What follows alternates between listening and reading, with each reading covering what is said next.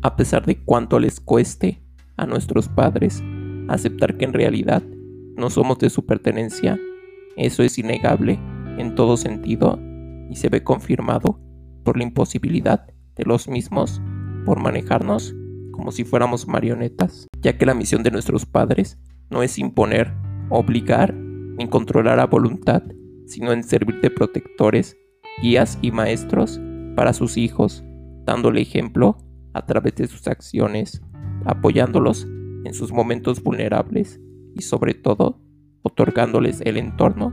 en el que puedan desarrollar todo su potencial. No debemos ser inculcados ni programados como si fuéramos computadoras, sin importar cuán buenas sean las intenciones ni el bien que se crea estar haciendo, ya que a largo plazo lo único que ocasionará es limitar y complicar nuestras vidas. Por eso antes siquiera de que se nos ocurra tener hijos, debemos habernos librado del influjo emocional de nuestros padres, así como de aquellas ideas adquiridas de ellos que no hacen más que afectarnos y retenernos. Una vez cortado de tajo el círculo vicioso que se había estado transmitiendo de generación en generación por parte de los padres, ahora sí podremos empezar a formular ideas de nuestra propia calaña sin la eterna influencia que tenía la sombra de nuestros padres. Por supuesto, este es el primer paso,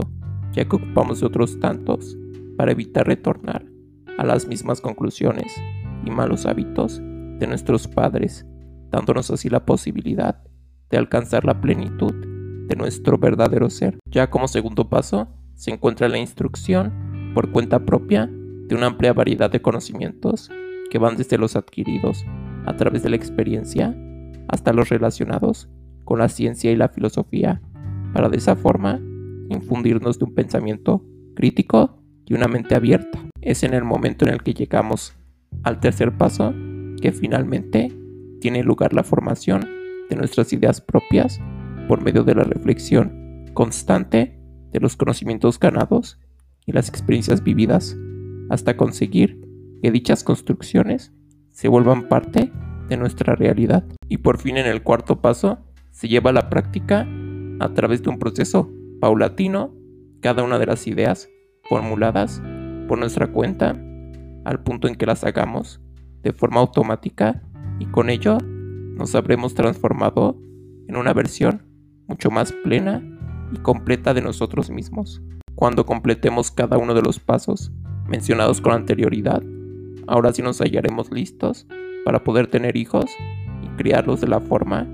que ellos necesitan para que tengan un desarrollo emocional y mental adecuado. En este punto es importante aclarar